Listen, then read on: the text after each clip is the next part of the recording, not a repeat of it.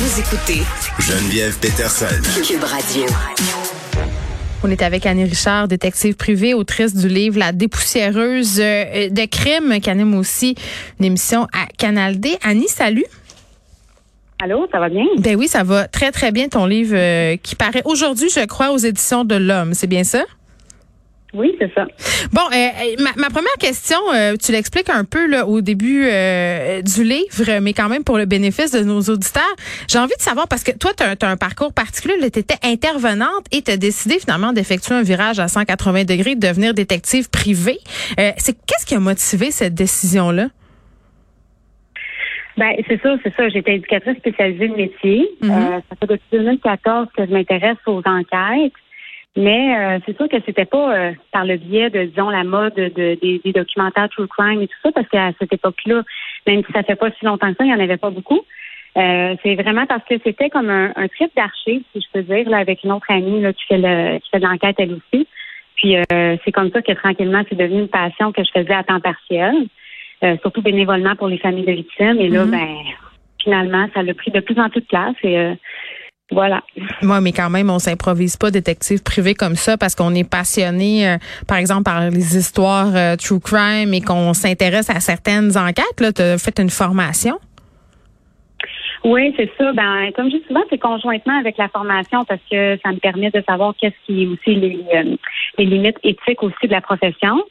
Mais aussi euh, le fait de, de, faire beaucoup de tâtonnements aussi sur les registres, euh, les, les, banques de données, les archives de journaux. Mm.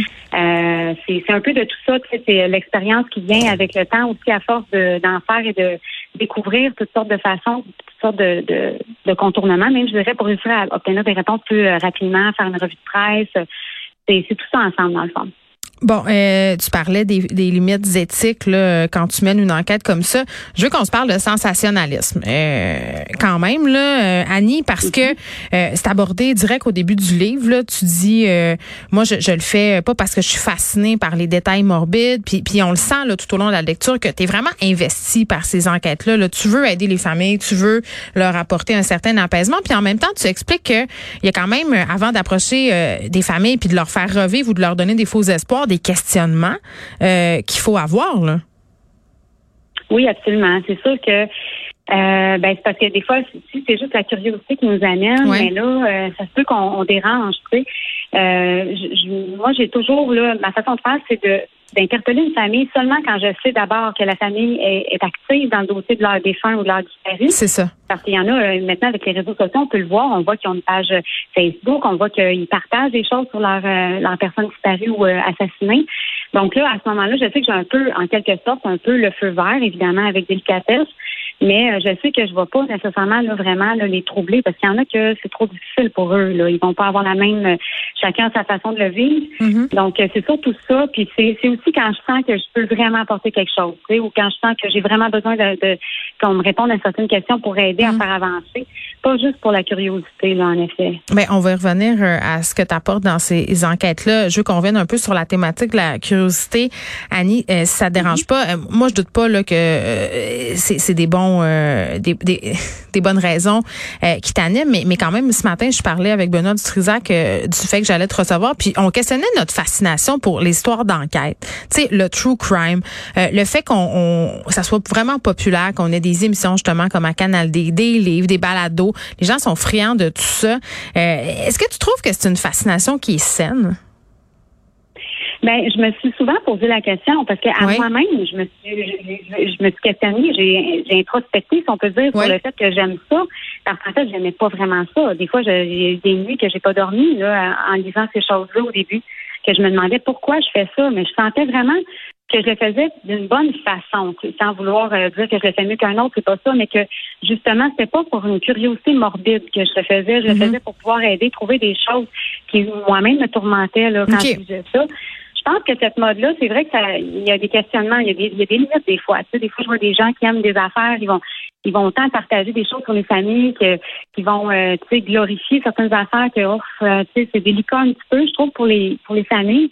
Mais la ligne est mince. Tu sais, je pense que ça reste un peu, euh, c'est le jugement de chacun selon moi, c'est vraiment c'est vraiment de vouloir aider mm. et de mettre de côté tout le côté sordide de l'affaire. Parce que il y a aussi peut-être un petit côté où je pense que à quelque part, on veut s'approprier notre peur. Tu sais, il y a des gens qui aiment beaucoup ça, mm-hmm. mais c'est peut-être une façon de s'approprier parce que c'est tellement innommable. Souvent, c'est un peu comme écouter un film d'horreur entre amis. Peut-être quand on est préado, on veut s'approprier la peur, on veut le, on veut le voir en pleine, on veut le voir, mais en même temps d'une façon plus confortable pour être capable de peut-être la saisir puis de, de mieux euh, l'apprivoiser. Il y a peut-être un petit côté. Oui, oui, je comprends. gens, peut-être. Je comprends. Puis l'image du détective privé aussi qu'on a, là, c'est une personne, puis souvent un gars, là, je m'excuse, là, dans son bureau, enfumé avec un imperméable, là, qui prend des photos des maris infidèles dans sa vieille Plymouth. Là. Non, mais c'est encore ça, les détectives? C'est vraiment ça, tu sais? Comment tu ben, gères ça? Parce que c'est des préjugés quand même, là, on va se le dire. Ben, c'est des préjugés, oui, puis non, parce que oui, c'est vrai que c'était comme ça. Surtout que même le, les lieutenants détectives, là, jusque dans les années, je pense, 60, portaient le trench coat, là, vraiment avec le chapeau, oui. tout ça, tu sais, tu sais, pour la police de Montréal, ou en tout cas la, la sûreté provinciale à l'époque, c'était comme ça. Mais je pense que c'est, euh, ouais, c'est sûr que c'est, c'est, les bandes dessinées. Il y a eu beaucoup de choses qui ont été faites là dans dans la littérature qui donne cette impression-là. Mais non, évidemment, je pense que ça, ça serait spécial de se promener avec ce, cet accoutrement-là aujourd'hui. Ouais. Là. On peut le faire. Je pense que finalement, on penserait tous sur Peut-être ouais, peut qu'il n'y aurait pas grand monde qui voudrait te parler. Euh, là, revenons au livre. Là. Il y a plusieurs enquêtes là-dedans. Il y a des dossiers qu'on connaît là, quand même. Euh, le, petit Sébastien, euh, le, jeune enfant là, qui était disparu dans Maison Maisonneuve, ça fait quand même un certain nombre d'années. Sébastien Métivier. on a mm-hmm. aussi le cas de cette mère de famille là, assassinée sur la rive sud de Montréal, Madame Roxane Luce. Son fils quand même l'enquête très, très longtemps. Là, tu disais tantôt que c'était une de tes préoccupations que les familles euh, veuillent savoir. Mais comment tu les choisis, tes enquêtes, justement? Comment tu détermines sur quelles histoires tu vas te pencher plutôt? Parce qu'il y en a plein, là, des cold cases. Oui, c'est ça. Il y en a plein, surtout qu'il y en a plein qu'on connaît pas au Québec. Oui. Euh, ben, en fait, c'est, ils viennent, ils viennent vers moi. Soit les familles viennent vers mm. moi, parce que à, une époque où j'étais plus anonyme, en fait, les gens ne savaient pas, je m'affichais pas vraiment, là, euh, j'avais pas de page de blog ni rien. Ben, c'était le bouche à oreille par les familles de victimes. Et là, c'est comme ça que je me mettais à enquêter pour des cas, là, des cas de personnes qui me, me, le proposaient, me le demandaient, en fait. Mais sinon, ceux qui sont peut-être plus historiques, évidemment qu'il y en a que ça fait tellement longtemps qu'il n'y a plus vraiment de c'est peut-être de la descendance, peut-être encore, mais, mais c'est moi qui les trouve en fouillant pour autre chose. Tout mhm. simplement, je peux fouiller pour le cas, par exemple, de Roxane Luce. Et en fouillant, je trouve quelque chose qui, euh, qui m'interpelle parce que ça, ça attire mon regard. Et là, je fais, ah, c'est quoi ça? Puis finalement, ben, je tombe un peu en amour avec l'histoire en question. Là. Euh, puis comment on départage? Parce que des gens, j'écoutais euh, une balado, un balado récemment euh, fait par Stéphane Berthelmet, des, les enfants de novembre, là, sur le cas d'une une, une, jeune femme qui a été assassinée. Puis là, on on, on, l'a jamais retrouvé son corps. Puis là, on a retrouvé un corps dans la rivière des Prairies. En tout cas, je, je passe les détails de l'histoire. là. C'est mm-hmm. juste que dans, dans, dans le balado, on avait quelque chose qu'on voit souvent, là, des gens, des familles qui deviennent un peu obsédées euh, par l'histoire puis on les comprend ils ont perdu un proche mais parfois c'est quelqu'un qu'ils ont même pas connu. Comment on gère euh, cette espèce d'obsession là parce que des fois j'imagine que ça peut devenir même un peu destructeur pour ces gens-là là. Ils doivent placer beaucoup d'espoir en vous. Ouais ben des proches très obsédés au point que je sens que c'est malsain j'avouerais que j'en ai pas connu tant que ça euh, il y, a, y, a, la plupart, ceux qui vont avoir une quête incessante, un peu comme Stéphanus, justement, ça va être sa façon de, de, de, ben, peut-être pas pour Stéphane, je ne veux pas parler pour lui non plus, mais il y a beaucoup de familles pour qui ça va être une façon de ne pas sombrer justement dans, dans quelque chose, dans la, dans la colère ou dans, euh, dans la, la, dépression. Ils vont avoir besoin de cette quête-là. Ils ont besoin de de continuer de aussi de faire des fondations. Il y a beaucoup de, de familles de victimes. La mère de Sébastien Métivier, elle a fait énormément de choses ben euh, au fil du temps, là, depuis le début jusqu'à aujourd'hui. Elle a euh, fondé beaucoup de choses. Les amis de Sébastien Métivier, à, à, une autre époque avec sa mère, la mm. grand-mère de Sébastien, il y avait eu aussi euh, des projets de bâtis dans les mm. années 80.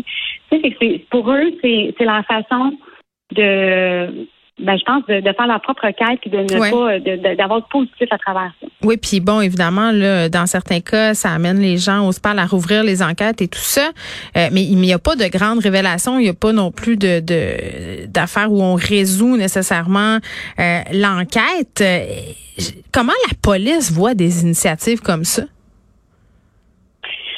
Ben c'est ça, je sais pas. C'est sûr qu'il y a un gros mouvement, je trouve, au Québec où le documentaire va beaucoup recenser qu'il y a eu ce bâclage, que la police euh, euh, aurait dû faire ci et ça. Mais, mais mm. des fois, je pense qu'il y a un petit peu de méconnaissance aussi. C'est pas pour être euh, pour être pro-police ou quoi que ce soit. C'est pas du tout ça mon, mon but, mais c'est parce que moi-même, ça m'est arrivé de penser ça et de me retrouver devant un dossier dans lequel je fais OK, finalement, je vais remettre mes petits pieds dans mon carré parce que je pense qu'ils ont fait vraiment beaucoup. Tu sais, des fois, quand on lit vraiment les procès ou les les enquêtes du coroner, on se rend compte que des fois, il y a eu beaucoup d'interrogatoires, beaucoup de choses de fait. Mm. C'est sûr que moi, pour ma part, j'interpelle pas vraiment le milieu policier. Il y a aussi qu'il y a beaucoup de résolutions qui se font, mais ici au Québec, les policiers, j'ai l'impression, je veux pas non plus là euh, faire de préjugés, mais c'est pas comme aux États-Unis ou à d'autres. Il y a d'autres endroits où que vraiment là, quand il y a des résolutions, ça devient très médiatisé. Mais ici, ça reste plus clos. Moi, je comprends. Il y a beaucoup de résolutions qui se font que, les gens sont pas au courant, c'est que ça, ça conserve l'idée qu'ici on résout pas, mais c'est hmm. pas vrai. On en a des, il y en a des, très belles, mais il reste euh, euh, souvent euh, méconnu finalement du public. Bon, je peux pas m'empêcher de souligner euh, le fait que tu te sois entretenu sur des dossiers avec Claude Poirier. Dans ce livre-là, on a les retranscriptions de vos discussions. Là, Claude Poirier, quand même, qui est une figure mythique du true crime, je pense, au Québec. C'est quoi ta relation avec lui? Ben en fait, Claude Poirier, je l'ai connu par le biais de, de Stéphane Luce, la, Fondation de meurtre et disparition résolue du Québec, pour laquelle euh, j'étais bénévole euh, pour l'aider dans les recherches, là, euh, disons les recherches plus de papier, là, plus que des recherches de terrain. Puis, ben, en fait, c'est ça. Stéphane Luce s'est ami avec Claude Poirier, donc Claude a, a, été au courant de, de mon travail, puis a décidé de de me contacter. C'est comme ça qu'on a commencé à jaser, euh, prendre un café, tout ça. Puis euh, oui, c'est sûr que évidemment, euh, j'en avais j'en avais long à, à, raconter. Puis lui, il, répondait à mes questions. C'est que c'était pour moi un, idéal, mettons, d'avoir ce genre de, de rencontre-là. Et c'est pour ça que je lui ai demandé là, s'il voulait faire des petites entrevues pour le livre. Là sur certains cas que je savais qu'il connaissait très bien d'ailleurs. Bon, euh, ça s'appelle La dépoussiéreuse de crime. Merci Anne Richard de nous avoir parlé euh, de ce nouveau livre. C'est en librairie dès maintenant. Là, si ça vous tente d'aller lire ça, il y a pas mal d'enquêtes euh, là-dedans. passionnant, puis on continue à écouter ton émission sur ta rue à Canal D. Merci beaucoup. Bye bye.